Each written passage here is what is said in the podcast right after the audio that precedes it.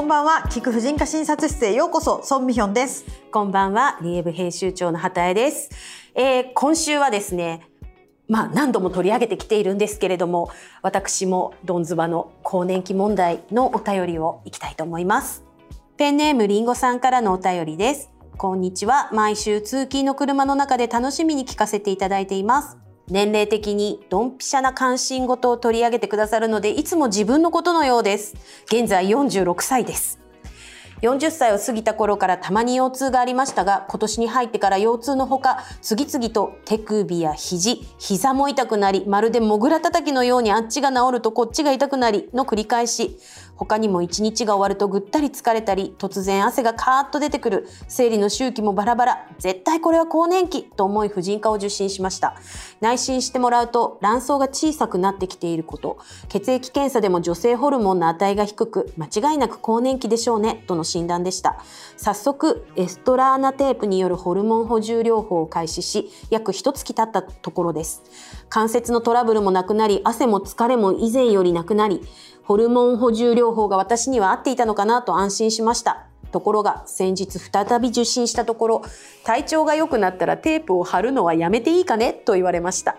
私としては体調もいいので貼り続けたいと思ってしまうのですが続けると良くないことがあるのでしょうか。貼り続けてはダメですか？貼るのをやめると体調は逆戻りしませんか？忙しいおじいちゃんさん婦人科医さんでその時に来そびれてしまったのでよろしくお願いします。ということです。ありがとうございます。まあ46歳で今年になっていろんな症状が出てホルモンの検査もして更年期って診断されてでさらにエストラーナテープこれはエストロゲンを皮膚から補充するためのパッチみたいなやつなんですけど、はいはいはい、それを貼ったら症状がなくなって体調が良くなったともうこれここを伺うだけでエストロゲンが卵巣から出なくなって、はい、それを補充したら改善したっていうことですよね。一月でこんな劇的に改善される方もいらっしゃるんですね。結構いらっしゃいます。すごい。なので、まあ、これはですね、まあ、ちょっとおじいちゃん先生が 体調が良くなったから、もう貼らなくていいよということですけど、はい、これは貼らなくなったら元に戻ります。そうですよね。もう多分、あの、お聞きになりながら、この方も、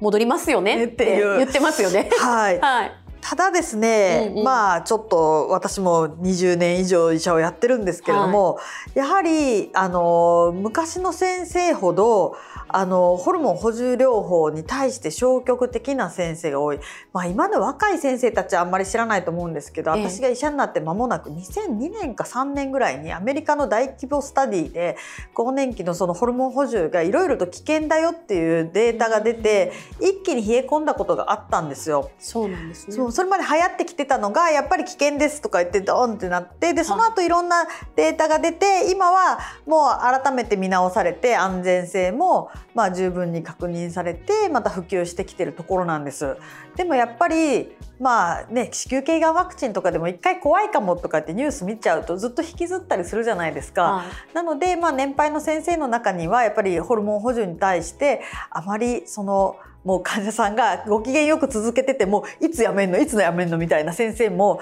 まだまだいらっしゃるんですよ。うんうん、でもまあこうそういう女性ヘルスケアに詳しい先生たちはあの全然もう昔は5年で辞めましょうみたいになってたけど年齢制限はないですよっていう感じで、まあ、ご自身がまあ続けたいっていう限りは続けても大丈夫っていうような感じでおっしゃってて、まあ、ガイドラインも別に 5, あの5年で辞めないととか全然ないんですけど、はい、なのでまあもうこれご質問くださったりんごさんも、えー、お分かりだと思いますがこれは張ってるからっていうの調子がいいんだって。外したら卵巣からも出ないどっからも入ってこないでまた調子が悪くなっちゃいます。そうですよね、まあ、まさにこの方46歳なので更年期真っ只中で。でもしこのご自分でもう大丈夫みたいなことって分かってくるものですか？ずっと張り続けていたら。いやこれ張ってるから大丈夫なんであってやめたらまた戻っちゃうんですけど、はい、まあまあねいろいろなこう、まあ、何年も使ってても、はい、そろそろいいかなって自分で思ったら、うんうん、あのやめる時は一応ちょっと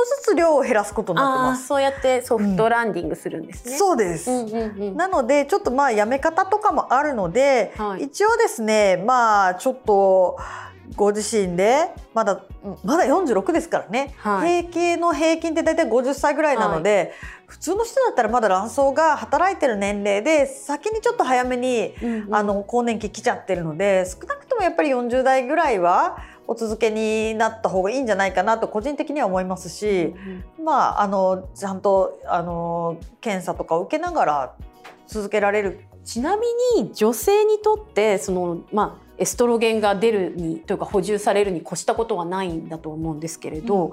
えもうあの一生張り続けるっていう選択肢はあるんですか？まあそうですねはい例えば80や90まで張るかっていうと、はい。まあ今まだそういった年齢まで張り続けた集団っていうのはちょっとどこまであるかデータそりゃそうですねないと思うんですけど、は基本、まあ、例えばそれこそ、はい。あの見見た目を美しくするお仕事の方とかはあのずっと続けてらっしゃる方も多いし必要と思えば張り続けていいのかなっていうこと。はいもうそれこそねやっぱり骨とかも急に終わっちゃうのでねエストロゲンがないと、うんうんうんあのー全然張り続けていいと思います。そうなんだ。いやもうほら。もしね必要になったらすぐに貼ろうともう心に決めてるからはい今すごい真面目に聞いちゃった。そうですね。そうなんですね。はいあの他にもですね更年期真っ只中と思われる方々からはいろいろおあのメールをいただいておりましてこの方も、えー黒い猫のお菓子屋さんこんにちはいつも楽しく拝聴しております。早速ですが骨密度が大切とたびたび聞くので病院で測定してもらいとても値が低いと診断されました。低いから気をつけてと言われただけで投薬などのアナウンスがなくどうすればよいのか分からず日々骨折の恐怖に震えています。値が低いと何をすればよいのでしょうか？というあのこれはですね、えー、と40代50代女性の骨折急増急増中という回あの骨密度の話をさせていただいた回にお寄せいただいた Voicyさんでのコメントですね。はい。はい、あのーうちもですねあの骨密度かかとで超音波で測れる機械を入れて、まあ、あの40代50代の方におすすめして、はいあのは測りまくってるんですけれども、ええやっぱり一定数その結構低めの方がいらっしゃるんですよね。で、うんあのやはり昔とか今とか、まあ、運動をしてる方とかあとはまあそうですねどっちかといえばこう体重がしっかりある方とかは骨が強くなりやすいです。でずっとほっそりされててあんまり立ち歩かない方はいとかっていうのはやっぱり骨が強くならないので、うん骨密度低いんですよ。でまああのひうちではまあその超音波の検査なので、はい。低めって出た方にはデキサ法っていう検査あのレントゲン X 線を使ってより詳しく別の骨ですけど仙骨とか大腿骨とかもっと大きな骨の骨密度を測りに行ってもらってます。それでもやはり骨粗しょう症になりかかってるとかもう骨粗しょう症領域っていう方はあの骨粗しょう症の治療法があるんですね飲みそ薬とれはか。婦人科の範囲なんですか？基本ね婦人科でされてるところもあるんですけれどあもですね。でもまあ整形外科があのまあ主科になりますもうね。本当に重ければそうですそこね。で治療を始められるはい。うんうん。なので、まああのもうエストロゲン値が下がってきてるということであればもちろんエストロゲンを補充することはいは骨折の予防にはなります。があの骨密度それだけでうまく上がらない場合もあるので、まあ、あのこう骨を強くする治療がいろいろとありますので最近はねすごく効く高い注射とかもあるらしくてあ。乳がん治療後の私の友達が、乳がんの治療で一気に骨粗しょう症になっちゃってその注射受けたりとかしてますけどうん。進んでるみたいでいろいろと。そうですよね。私のおばが毎月その注射を打ちに行っています。そうなんですね。お高いですよね。お高いらしいですけど骨折して手術したり寝たきりになったりすることを考えると、そね。やっぱ骨はやっぱり折れぬ先の杖と言いますか。その通りだと思います。ね。じゃあ黒い猫のお菓子屋さんにはまどうしたらいいでしょうまずはねまずはしっかりカルシウムを取るカルシウムを取る。で私患者さんに聞かれたらあの簡単にカルシウムを取る方法っていうのでまあもちろんサプリとかもあるんですけど水をヨーロッパのなんかビッテルとかコントレックスとかね香水にしてほしいと。香水にしてほしいと、うんうんうんそうするとなんかプラなんか普段の生活にプラスで牛乳とか飲んだら今度カロリーオーバーになったりとかするので、うんまあもちろん乳製品食べたりでもいいけど香水おすすめです香水おすすめ。うん日常的に。日常的に。うんうんであとはあのーまあ日本だったらなんかこう日照が不足するってことはあんまりないと思うんですけど、まあ、ちゃんと日にある程度は当たる。あーなんかそれ結構最近ニュースとかでやってないですか？あのビタミン D が足りないとかそうですそうですそうです。あの UV ケアが行き届きすぎていや私 UV 塗っても塗ってもめっちゃ日焼けするから私もそんな足りないってことはないだろうと思うけどそこまで完璧な人とか、はい。こうずっと暗闇で仕事してる人とかは、はい。そうなのかなって。インドア系の方うん。色白の方細い方。あの駅直結マンションとかに住んでてうん。全然なんか職場まで一歩もなんか日に当たらないとか。であと大事なの運動です。これはね年取ってからでもすごい大事ではい。できるだけ骨に荷重がかかるような私のおすすめはまああの体重軽い人とかはもう荷物背負ってトレッキングしてください。